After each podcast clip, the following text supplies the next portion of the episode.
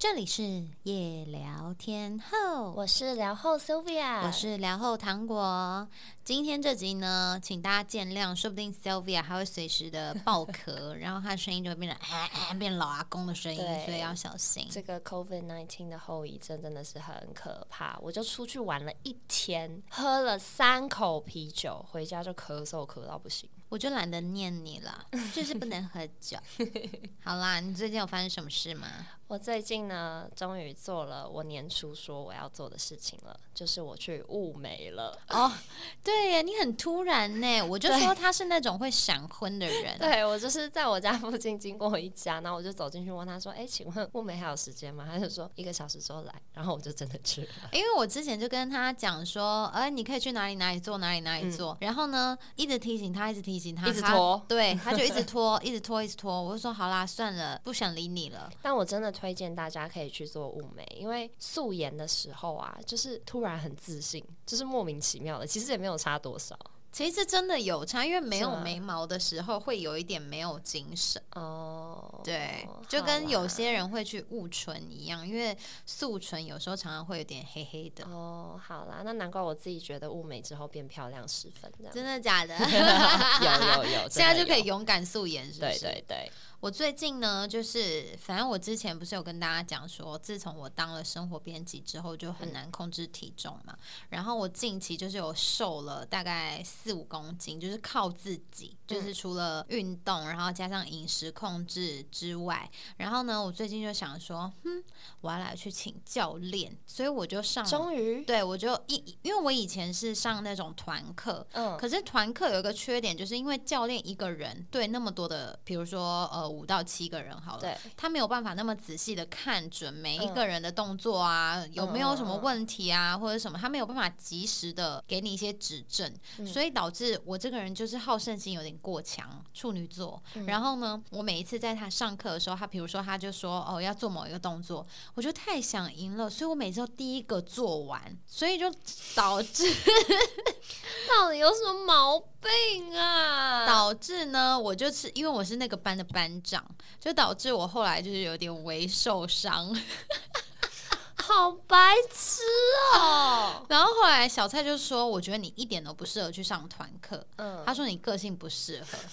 后来呢，我就在我们家附近找到了一个教练，嗯，他不要严格审视过这个教练的教法以及一切，他觉得这个人 很 OK，过了就对了。没有，因为他有跟我一起去，然后因为我先去上体验课，他就看教练怎么教我啊，然后教练讲的一些东西什么之类的。因为他这小菜板就是有在健身的人，然后他就觉得说，哦，这个教练是 OK 的，然后所以我就请了教练，所以我现在一个礼拜要上两堂教练课，希望我可以在这个夏天找回我的。马甲线，我觉得这个是一个人生很大的成长，因为曾经我们是负担不起个人教练课这种东西。对，就是以前会觉得如果要去请私教，实在太贵了。对，因为一堂课可能就是一千四到一千六这种 range，你这已经算便宜的了。对，你就会觉得说，哦，如果今天要多花这一笔支出，而且我一堂一一个礼拜可能上两堂课，那这样子是不是有点贵？可是现在就会觉得你长大了呀。好，先进入本集主题之前呢，我们来做个心理测验。今天的心理测验呢，就是跟旅游相关的，因为我们这集的主题是要聊旅游遇过的荒唐事。是的，好，那今天心理测验的题目是你最想要和哪一种动物一起长途旅行呢？测出未来伴侣的优缺点：A. 猫咪，B. 麻雀，C. 刺猬。D 狐狸一白狼啊，我好像虽然我非常爱猫，可是这一题我可能会选白狼，因为我觉得它在黑暗中，或是在我迷路的时候，或是什么的，它可能会有一点作用，或是如果有坏人侵袭我的时候，它可以帮我去咬它之类的。哦，那你选什么？什么奇怪的理由啦？那你选什么？我选的可能是因为长途旅游，觉得还是要方便一点。那带刺猬好了。哦，那你带它要干嘛？就是可以帮它拍一些可爱的照片。OK，好。那我们就先从糖果选的一白狼开始吧。你的未来伴侣会准备好数个旅行计划，和你一起讨论最想去哪里。这样的他在相处的时候很在意你的感受，凡事亲力亲为，以你优先，不会故意耍浪漫，但都会在日常生活中带给你许多的小惊喜。个性其实很黏人，他希望两人时时刻刻的待在一起。若是要长久交往，势必要习惯两人一起生活的小节奏哦。哎。无敌准到爆哎，这不就是小蔡吗？小蔡会准备好所有的旅行计划哦。小蔡就是会把事事先准备好的人，但是呢，他就问你 O 不 OK 这样。对，但是有一个点，他他完全不承认他粘人呢。我不是讲过吗？他死不承认呢，他还说是我在粘他哎，拜托，有没有搞清楚啊？是你太粘人了，Hello。好，选择 D 和狐狸一起旅行的你，你的未来伴侣一起旅行时，他总是会笑眯眯的决定好整个旅行计划。这样的他在平日看起来很温文无害，但其实是很有自己的主见的，会在你犹豫不定的时候帮你做出他觉得最好的决定，是个相当值得依靠的人。不过，如果对方过于强势，他也很容易引发你的反感情绪哦。好，选择 C 和刺猬一起。旅行，也就是我选的这个。无论你想去哪里玩，你的未来伴侣都会点头说好。这样的他在平日与你相处时，心思细腻，往往可以观察到你需要什么，并且在最恰当的时机为你送上来，让你有被照顾、疼爱的感觉。不过一开始他会给人比较木头的印象，而且个性脚踏实地，想让他做出可称为浪漫的举动，几乎是不可能的。但你也不太在乎浪漫啊。对，我就觉得还好，而且我也没有遇过什么脚踏实地的人。你遇到的人都怎么样？好高骛远啊！就是比较有想法，没有什么实际作为。OK，好，下一个，好，选择 B 和麻雀一起旅行的你和未来伴侣的时光总是非常的快乐，因为他会一路吱吱喳喳充当你的开心果。这样的他平时不仅仅是你的另一半，也是你最好的朋友，总是能和你有很默契的相处，带给你阳光可爱的正能量。不过有时他内心的想法会比较孩子气，需要你耐心的引导他。now 好，选择 A 和猫咪一起旅行的你，未来伴侣在旅行中会把所有的主导权交给你，经常是由你计划出游目的地。这样的他在平时相处时，虽然不说甜言蜜语，但会在很多事情上迁就你、包容你，默默观察与付出是他的个性写照。不过缺点就是不太擅长沟通，常常让你不明白他到底在想什么。希望大家都可以遇到，嗯。呃，最适合你们的另一半，然后希望呢，刚刚上述讲的缺点他们都没有，这样你们旅游的时候就会很开心。没错，因为今天这一集呢，为什么会想要做旅游？就是大家都已经快要被闷坏了，然后国境渐渐的开放，我们很想出国，所以呢，这一集我们就来聊我们从以前到现在曾经遇过的旅游的一些荒唐事。如果可以出国了。你最想去哪儿，Sylvia？我最想要去韩国买衣服，去日本泡温泉，然后再去没有去过的法国、意大利、希腊之类的。我刚是不是讲了一大堆？太多了。可是我真的都很想去，因为我之前有跟你讲过，就是我从澳洲回台湾有一个很大很大的诱因，就是因为我很喜欢去日本跟韩国旅游，所以我就想说，哎，来台湾工作又有薪水，那这样子我真的就是去。日本一一个什么长就是呃 long weekend 什么的，我都觉得很满足。结果我回来的第二个月，肺炎就爆发了，so sad，真的是超级 sad。我最想去的地方其实是土耳其。为什么要去那边？因为呢，土耳其原本也是在我们度蜜月的那个清单里面。嗯，然后呢，我们后来是选去美国，因为就是我弟弟那时候在美国，然后我也有朋友在美国，所以我们就想说，哎，那这样我们可以一次。就是旅游好几个城市，然后就是也可以跟他们见面这样。然后我最想要去土耳其的原因，是因为我真的很想去坐热气球，然后去洞穴饭店啊、棉花堡什么的。因为你不觉得每一次在 IG 看到那些土耳其的旅游影片，都觉得这根本是仙境吧？太扯了的地方，真的超夸张。但是你敢坐热气球哦。敢啊？怎么样？会有摔死的那一种记录吗？诶，先不跟你说，你去了我们有再说。你真的很贱哎！哎，没有摔死的。但是有半身不遂哦，有飞走，飞去哪？就是它飘走，那怎么办？我不知道后果是怎样。可是如果遇到，不是也又可以再录一集了吗？我的空中旅行，干嘛在演 up？对啊。好，那已经两年没有出国了，你有最怀念呃旅游的什么时刻，跟最讨厌什么吗？嗯，其实因为我每去一个新的国家，我就会很想要买那边的垃圾。所以你会你是带纪念品路线的，但是我会，因为我不太喜欢累积垃圾。你知道我的呃，因为我常搬家嘛，所以我东西真的很少。可是我真的是去每一个地方，我会买一个超小的东西。比如说我第一次小时候去黄金海岸的时候，我就买了大概大拇指这么大的一颗小贝壳，就是所以那个东西现在还在吗？还在啊。哦，所以你真的有把它留下？我是真的会收的那。我以前就是呃，以前跟爸妈出国，从小就是几乎每个暑假都会跟爸妈出国。那个时候呢，我。我也会，因为跟爸妈一起出去，你那时候没有钱的概念，你就是会一直想要买东西。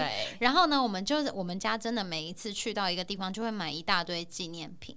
那些东西真的都还在，可是就完全摆在那边，完全没有用。但是因为我都是买很小的，所以我都会把它们累积在差不多的地方。所以你最喜欢的是买纪念品？嗯，就是一些小垃圾。真的假的？我这两年其实，在台湾我也是玩好玩满，其实有点累。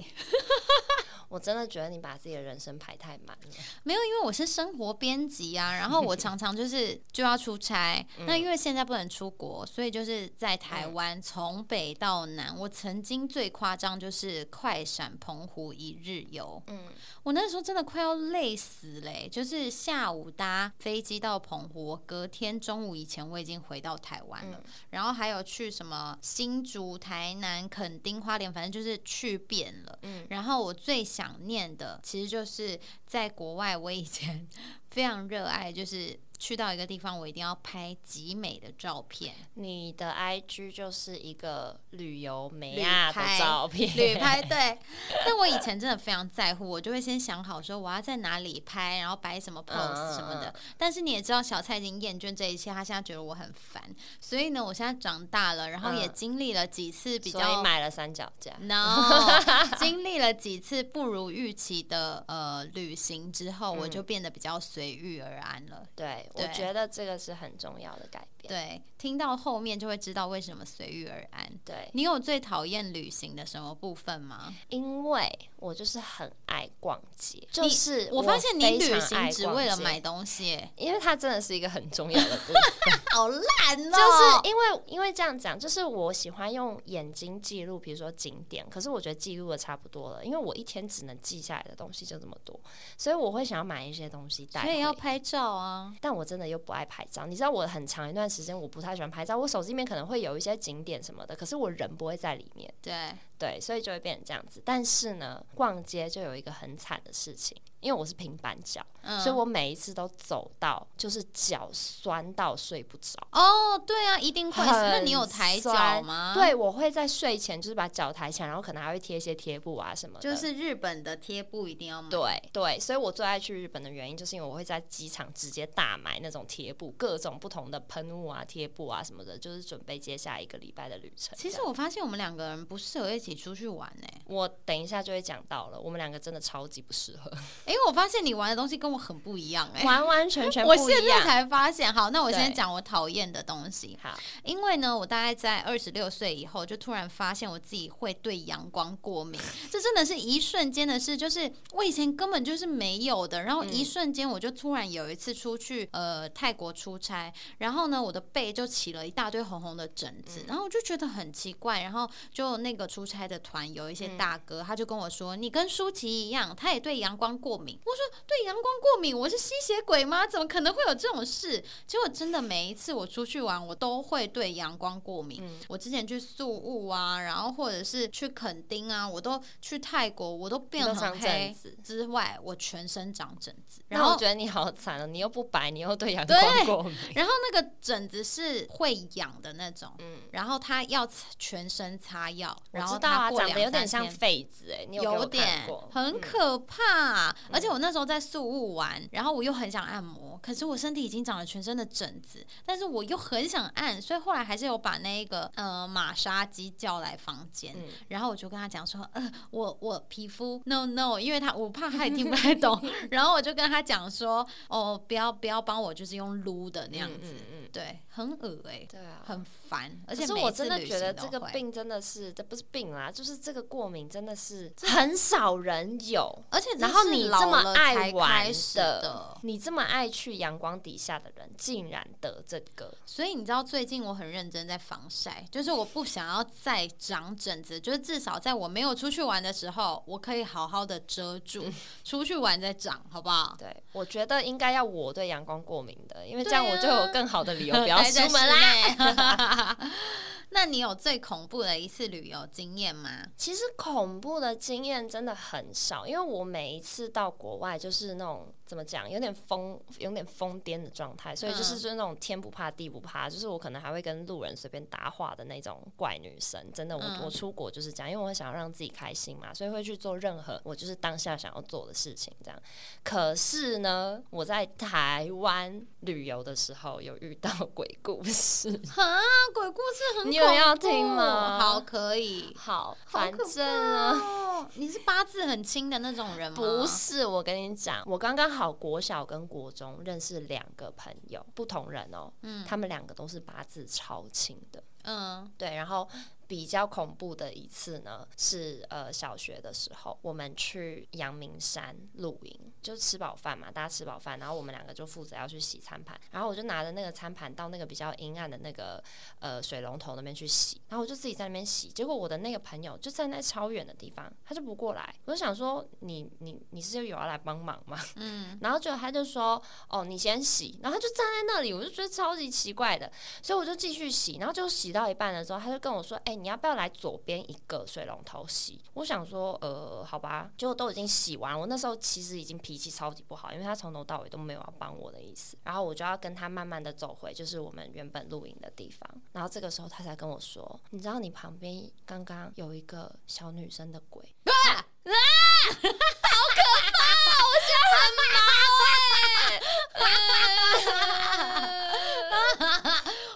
一直在想说我要什么时候叫，就是他就跟我说你旁边有一个小女生的鬼，然后我就说呃，那你刚刚为什么不叫我走？然后他就说他虽然看起来很凶，可是他好像没有要干嘛，所以我就把你留在那里，想说洗完了再走。然后我就想说，哎，你一个人躲得远远的，不要过来，你把我丢在那的朋友，超级没良心，他还是你的朋友吗？他现在呃，我们还是 Facebook 上面有联络，可是应该就是那种几十年没讲话了，点头之交，点头之交，对。真的很神奇耶！但是他说不定，哎，你现在算了，不要再讲鬼故事了。我因为我们夜聊天后都是关着灯，对，现在有点害怕，现在有点恐怖。对，OK，跳过这个话题。我现在整个背后毛毛的，不要闹。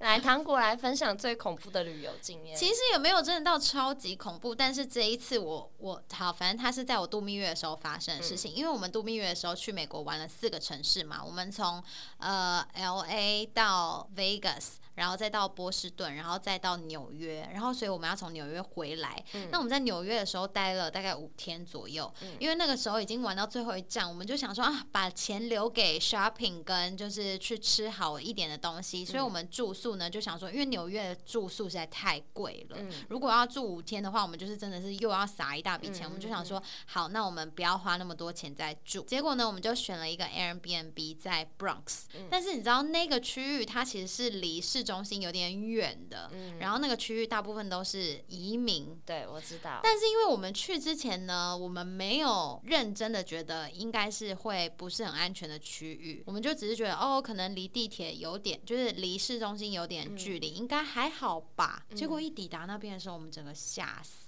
因为那个区域就是有点治安感觉不是很好，然后呢，我们两个人是那一个区域唯二两位亚洲人，那里全部都是拉美裔或者是黑人，然后你就可以感受得到那个那个肃杀的一个气氛，然后半夜的时候就会有人穿着那一种帽 T，然后这样子头低低的，然后看起来很像他下一秒会把枪掏出来那种感觉。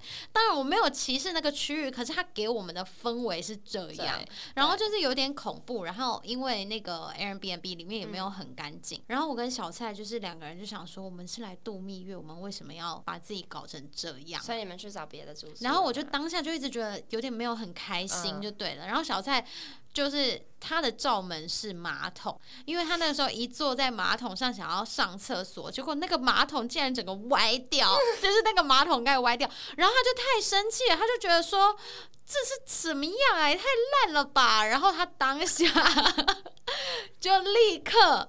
立刻订了一个在 Times Square 的附近的住宿，所以我们多花了好几万，就是订了五天，一个一个晚上花了一万多块，我们就再花了快六万还七万块钱，就只为了就是离开那个区域。当天晚上，天哪！哎，可是我跟你讲，Bronx 那附近我有住，怎么样？而且就是我跟我前男友去的，嗯，就是我懂很恐怖是什么意思，对，但是我们还是住下来了。天哪！但是因为我们是度蜜月，我觉得这是有。差异。如果今天你今天是去那边小旅游，你可能会觉得说，哦，来体验一下那种真正住在这里的区域的居民的感觉。可是因为你是度蜜月，你就想说，我为什么要委屈？我就是要花钱，那心态可能有点不同。我懂你意思。对对对。那你有最扯的旅游经验吗？最扯最扯的一次呢？小学的时候呢，我的学校就带我们去日本淡路岛旅游。对，然后呢，那一次。刚刚好是我月经第一次来，就这么巧，人生第一次月经来，就在跟同学们去日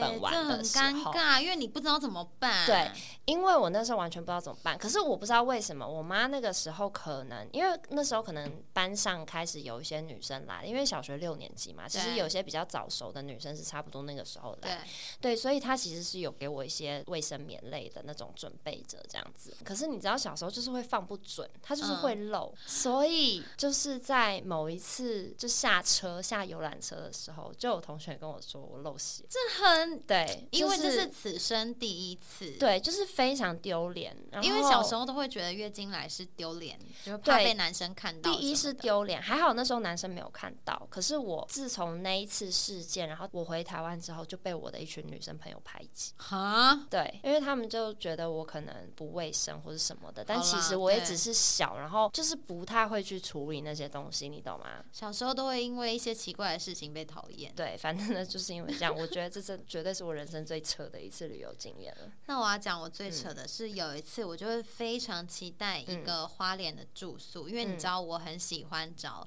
一些很漂亮的民宿，然后就是跟小蔡一起去住。然后那一次呢，我就满心期待，想说哇，终于订到这一间了，好期待，好期待。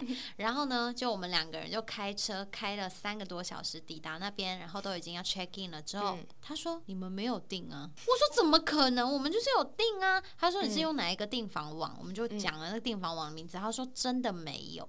然后我就对小蔡很生气，就想说你不是说你有订吗？怎 么会现在又没有订到呢？什么什么的。然后因为我们已经千里迢迢开到花莲了，但是我这一趟的旅程我就只是为了想要住那个民宿，所以我们又再从花莲开回来。所以你们后来那个民宿有住到吗？后来有再去住一次，好像是那个订房网的问题，就是有人后来我们就上网查，就是如果今天你没有登入你的账号，你直接要下订，然后你填完你的资料之后，它是不会订成功的啊。好好像啦，所以它就是有个小小的 bug，反正好像是有一些 bug，所以我们最后就是下一次去之前，我还我就跟小蔡讲说，你现在要打电话给那个人确认我们有没有订到。哎，可是都已经开去花莲了，真的超白痴的。可是如果是你，你会怎么样？在附近随便找一个住宿，然后我就随便找一个住宿住下来。可是我那一趟去的目的就是去住那一间。可是你下一次去还是可以再住那一间啊，但是你不会让这个旅程浪费。因为你已经开下去，就最少也住个一天吧。可是我没有想要在花莲玩，我只想要住那里。没有，就是我那一趟旅程的目的是这个，对，是怪坚持。对，那最好笑的旅游经验是什么？我最好笑的一次呢，是我去宿务那一次。然后反正那一次，我们就是我跟小蔡都很期待一段旅程，就是我们要去跟金沙一起游泳。然后因为金沙嘴巴虽然很大呢，可是它好像是没有牙齿，所以它是不会把我们吃下去的。那一天我们就起了一个大早，要中就是想说哇要去跟金沙游泳，好开心。然后就下水了之后呢，就是在那边狂跟金沙自拍啊什么的。可是金沙一不小心就会离你有点太近，然后很像是要把你吸进它的嘴里的感觉。然后那时候我跟小蔡呢后面就有一只金沙，然后小蔡就看到那只金沙好像要把我吸进去了，然后我就看到了之后我就非常的害怕，我就脚一踢，因为我我游泳还蛮厉害的，我就脚一踢，然后小蔡好。像帮我一推，然后就很快速的游游游游游到那个我们的那个小艇上，然后我就站在那里想说，嗯，小蔡呢怎么没有跟上来？然后我就在岸边就跟他挥手说：“你快点上来呀，你为什么不上来？”然后小在事后就跟我讲说：“呃，我被你踢走了，我差点被金沙吃掉。”然后他后来事后就一直跟我讲说：“这就是什么？”患难见真真情，你对我没有真情。他说我会在危急的时候把他推去送死。哎，这真的太好笑了。可是我也有一次很类似的经验，就是我那时候跟一群朋友一起去，好像是黄金海岸吧，还是雪梨的一个海滩，我有点忘记了。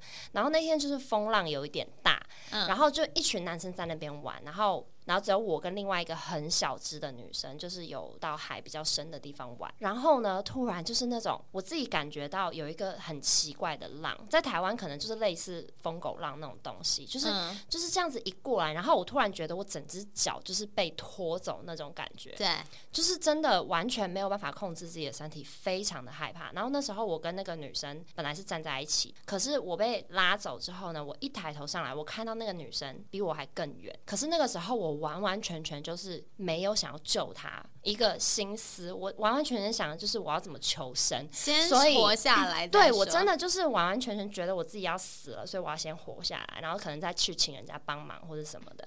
然后后来呢，我就看到另外一个大浪又在就是在扑过来，所以我就就是把自己弄成一个类似流，因为其实我也蛮会游泳的，嗯，我就把自己用成一个流线型，所以好像就是这样子跟着浪就是往前冲往前冲，大概十次之后我才踩得到地板。可是我回头的时候，我已经看到那个女生就是在很远很。远的地方呼救，因为他们他没有跟到浪，他没有跟我一样跟到浪，所以我就是直接我那时候脚整个大抽筋，可是我就远远的看到救生员的那个那个小摊子，所以我就开始往那边奔跑。然后那个时候我们男生朋友都不在我身边，他们还在另外一个比较安全的地方玩，我也不知道他们没有看到，就是没有看到你们没有看到女朋友被 冲到那么远的地方，真的是超傻的。然后我就开始冲到那个救生员那边，但是路上呢刚好遇到一个男生朋友。就我就边跑，他就跟我一起跑，问我怎么了，然后我就赶快跟他讲什么事情。所以那个男生朋友就先去找我们的那群男生朋友，然后我去找救生员这样子。当然那个男生跑得比较快嘛，所以那群男生其实是先派了一个比较会游泳的去救他的，拉不回来，他们两个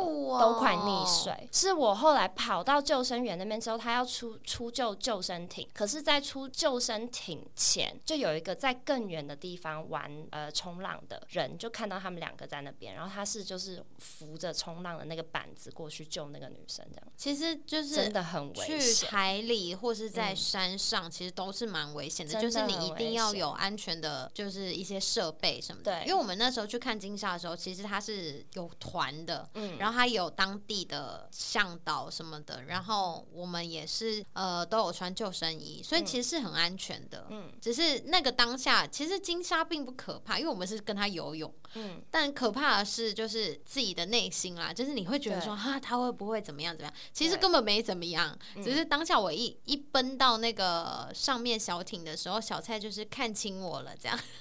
真的，可是我觉得这种求生意志真的是没办法的。没有，就是他就是会三不五时拿来说嘴。他说：“你看呢，你就会把我丢在那里啊。”因为毕竟他是先救你，对，就跟杰克跟罗斯一样。对他先选择让我活，对不起，他比较爱你啦。我觉得这样子才是对的啦。因为如果这段感情里是我的话，我是被踢走的那个，是不是？你觉得那边被金沙吃了吧？你对。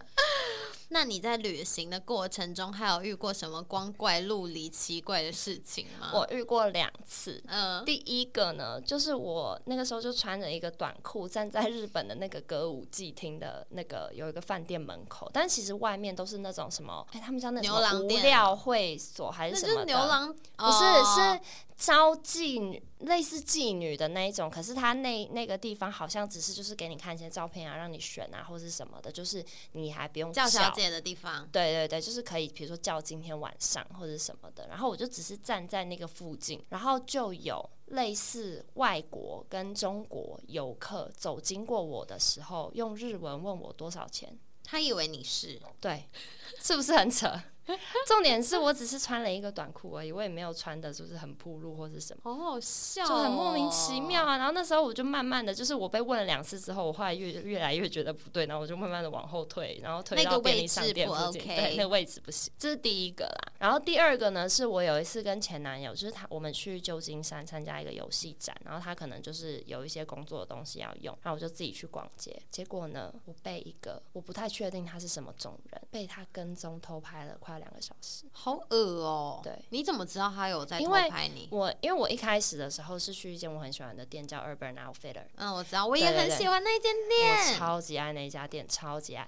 然后我就进去逛，然后那时候我就已经觉得有点奇怪，就好像有一个人一直在我附近的那种感觉。可是我又说不出他是不是故意的，有可能他跟我看的东西就是一样的。对对。然后呢？但是因为我在那个店里面一个小时，他一直都在，是不是很少人会逛一间店逛一个小时？因为我买很。很多东西，所以才会逛一个小时啊！他一个美国人在那边一个小时干嘛？你懂吗？所以我后来就觉得很奇怪。然后就我出来的时候，我好像是去一间蛋糕店之类的，然后又看到他。对，然后在蛋糕店的时候呢，因为我一直要用眼角瞄他，然后我类似看到他拿手机拿起来拍我。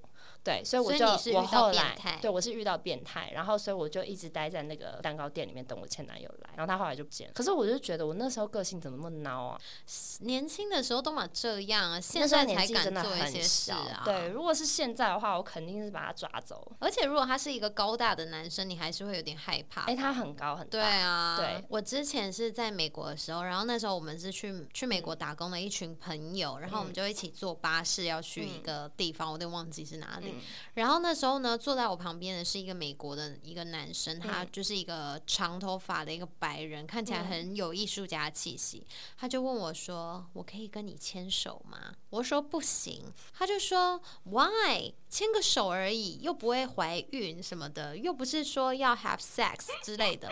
我就说我为什么要跟你牵手？他就说你为什么要就是这么封闭自我呢？就是牵个手而已嘛，奇怪的 hippy 呀，超怪，对，没错，他就是一定是 hippy 对，然后呢，我就一直对我的其他朋友使眼色，就是说，哎，快救我，快救我！可是因为我们那时候太年轻了，就是差不多二十岁而已，二十岁的时候真的会不知道怎么办。对，然后你就不知道怎么办，想说这个人好。怪哦，而且你又很怕，如果你离开那个位置的时候，他会做出什么奇怪的事。然后就后来我就趁乱，就是想说赶快，就是可能有人下车或什么，我就赶快就是走到我朋友那一区，然后就开始在那边大喊说什么，就是有什么吗？什么之类的。然后对大怪人，这是我印象中很深刻的一个旅游中遇到大怪人，好恶哦。哎，我以前我刚到澳洲的那段时间啊，有跟一群朋友去，忘记去哪里旅游了，就是澳洲比较乡下那种地方。嗯，然后我们就一群，因为我们那一群大概有三分之二是亚洲人，然后可能几个是白人这样子。然后呢，对面呢就突然一个老的那种白人的男性就对着我们喊 “fucking Asian” 这样子，好烦哦，真的是很烦哎，走到哪里都会有歧视的人，真的超级烦。我觉得最烦的还有就是遇到很雷的伙伴，旅行中遇到很雷的伙伴，这也是烦到不行。因为我近期呢，就是非常常跟朋友一起出去旅游，就是除了我跟小蔡之外，我们也会约朋友一起。嗯嗯。那我觉得这几年你会越来越发现说，哎，有些人是适合不适合一起旅游的，有些人是适合吃饭聊天类的，有些人是适合出去玩类型。因为你会发现，从选择景点到住宿的等级到吃饭，你会想要花多少钱？你能不能享受那个旅程？还是你是那种哦很爱嫌弃的，或是你是不是愿意去挑战一些新事物？就是你会从这几个角度去想说，哦，这个人是不是可以跟我一起旅游哦？对，你自己有这样挑旅伴吗？一定会，但是因为跟我旅游最多的，肯定都是我的前男友们。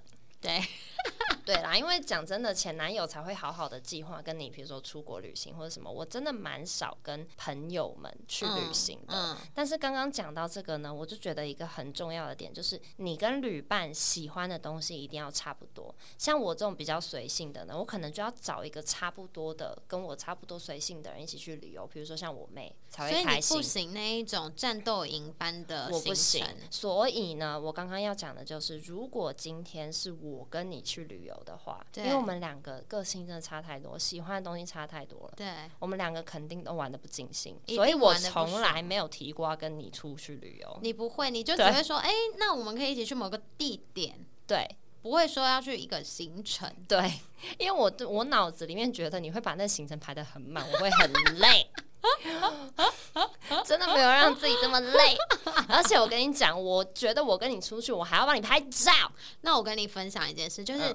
我跟小蔡前一阵子，我们就想说，我们要来一个没有计划的旅程。结果然后呢，我们就去了台中。然后我们那一天就是哦，很随性，就是走到哪去到哪，然后就吃什么东西什么什么。就我们两个人回家之后都说，这一趟旅程有点怪怪的。然后他就说哪里怪都讲不出来。我说我们是不是不适合随性的旅行？然后我说我们是适合就要把行程多排一点。然后你知道你今天要干嘛？他就说对，因为他觉得好空虚哦。哈，可是我跟我妹完全不会诶。因为我们就是我，我之前跟我妹一起去首尔，嗯，然后呢，就是我们会安排一天观光，但是那一天观光呢，就是基本上呢，比如说我们去一个点好了，嗯，然后可能随便在附近 Google 找一间评分比较高的餐厅去吃完，吃完了之后呢，就在附近逛一逛，然后就会看到另外一个景点，然后就去看一下，然后那个景点看完之后，如果还有时间的话，可能会去查附近还有什么其他景点可以。我从来没有这种行程过。然后呢，隔一天呢，就会是东大门逛街。烧肉，东大门逛街，烧肉，然后回家睡觉，就这样。好随性哦，我不行哎，因为我会觉得说今天这样子一定会有很多时间是很空白的，你会。你会浪费掉很多时间在搜寻，你应该要在搜寻这个行程，应该要在事前先做好。没有，因为我们的搜寻也是很随性的，就是找最近最方便的那件事情那就很容易踩雷啊！踩雷也没有关系，因为你就是那也是旅行中的一部分。对，因为我就喜欢这样。OK，对啊，没所以我们两个真的是不要对的，我们不会一起出去玩。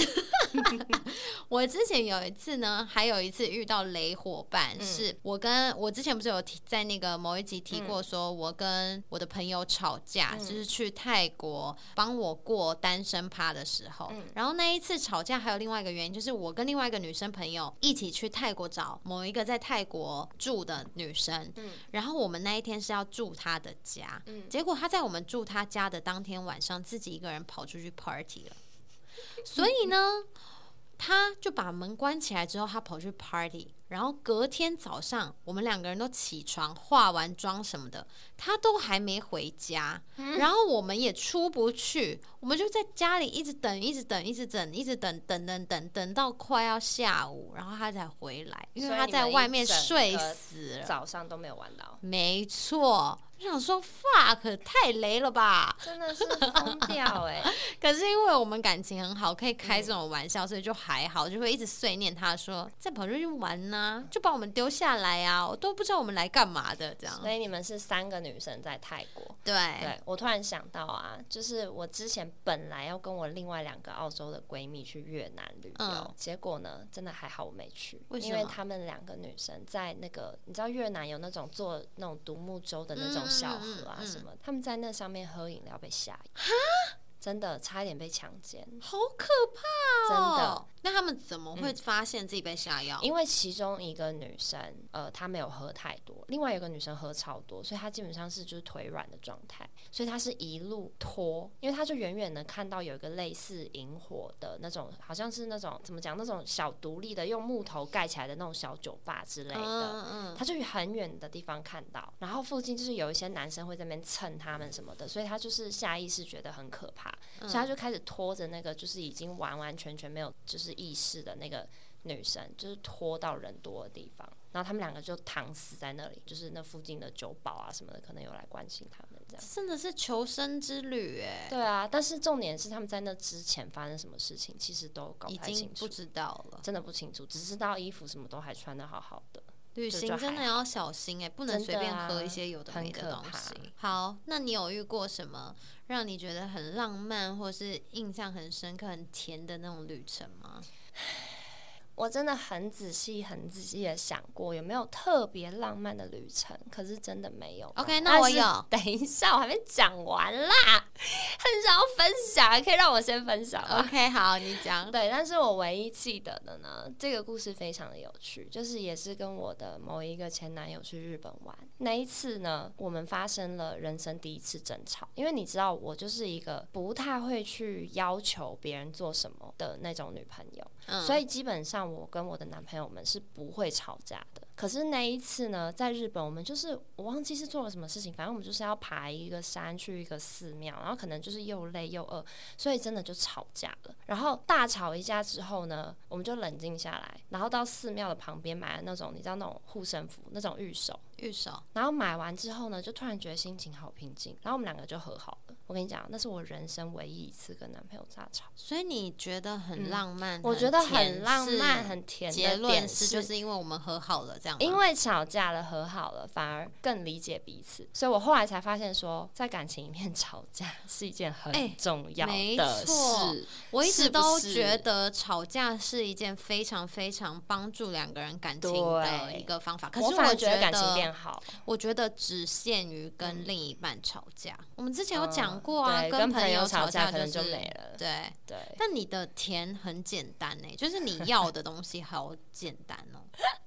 你真的是一个很容易满足的人，真棒，很棒啊！又没什么仪式感，你这个仪式感要求太多了，真的是很麻烦。那我要分享的是，就是我有一次跟我爸妈一起去捷克玩，然后呢，我就在捷，就是在我妈在我旁边的时候，就有一个捷克的帅哥来跟我搭讪。然后，但是因为当下我妈也在场，所以就是那个状况有点尴尬，所以后来我也没有给他联络方式什么的。可是你知道，被人家搭讪，你就内心。就觉得很爽，就是自信就整个爆棚。然后还有一次是我陪我朋友去巴黎拍婚纱，嗯，就我很建议大家，就是如果今天你要自助婚纱的话，你没有很要求那个礼服要多华丽，其实你可以自己准备，然后你可以去找当地的摄影师。其实现在网络上非常多那种 IG 的摄影师，那他们如果是驻守当地，你可以直接问他们有没有这个服务，然后就直接跟他们约时间拍。我觉得他们作品都超好看的，就是好羡慕，就是你刚。好出国，然后可以顺便留下这种记录。对啊，就算不是。就随便啊，去 Zara、全店买一些白裙子什么就好了。就算不是婚纱，就是比如说一群朋友，或者是你跟你的另一半想要在那个地方留纪念，我也很建议大家可以就是直接找人家来拍。我觉得这是一个超棒的回忆。就是你的作品是，就是你知道去国外拍婚纱要花多少钱啊？如果你刚好去那边旅游，然后可以有这种，对啊，所以推荐给大家。但是如果最后结婚的不是他，Oh my God，那就 so sorry 啦。烧掉，白花一笔钱，fuck。好了，我觉得我们下一次还可以来聊一个，就是什么出国看清，就是感情的那种。很多人都是出国才发现另一半到底真面目是什么样子。对，尤尤其有一些没有同居过的。没错。好，给我们了一个新的 idea。OK。然后欢迎大家可以告诉我们你。最近最想去的地方，你旅行最印象深刻的事情，你也可以跟我们分享。然后不要忘记到 Apple Podcast 给夜聊天后五星好评，推荐给你的朋友，这非常重要。因为我发现最近我们来了非常多新的听众，应该是有人在帮我们推荐吧？应该吧？你们都有推荐吧？好逼人哦！小表说什么？没有，我快要渴死了。等一下，我忍了一口痰好久，赶快结束这一。好的，结束这一切，让小表可以呼吸。拜拜，拜拜。